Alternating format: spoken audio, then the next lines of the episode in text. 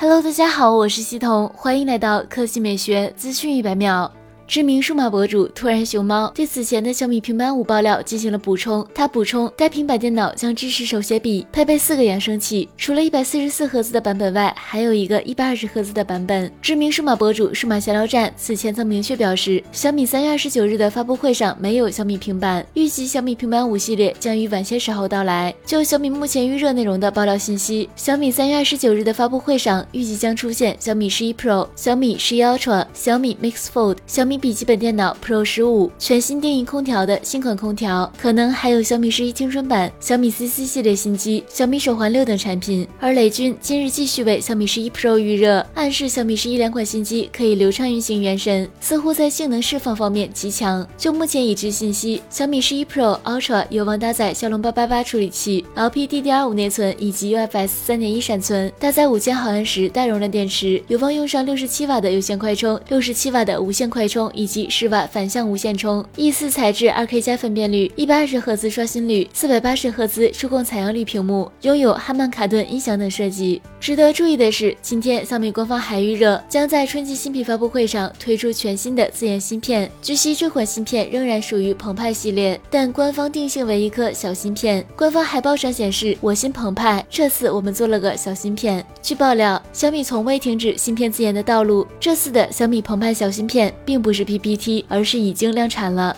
好了，以上就是本期科技美学资讯百秒的全部内容，我们明天再见。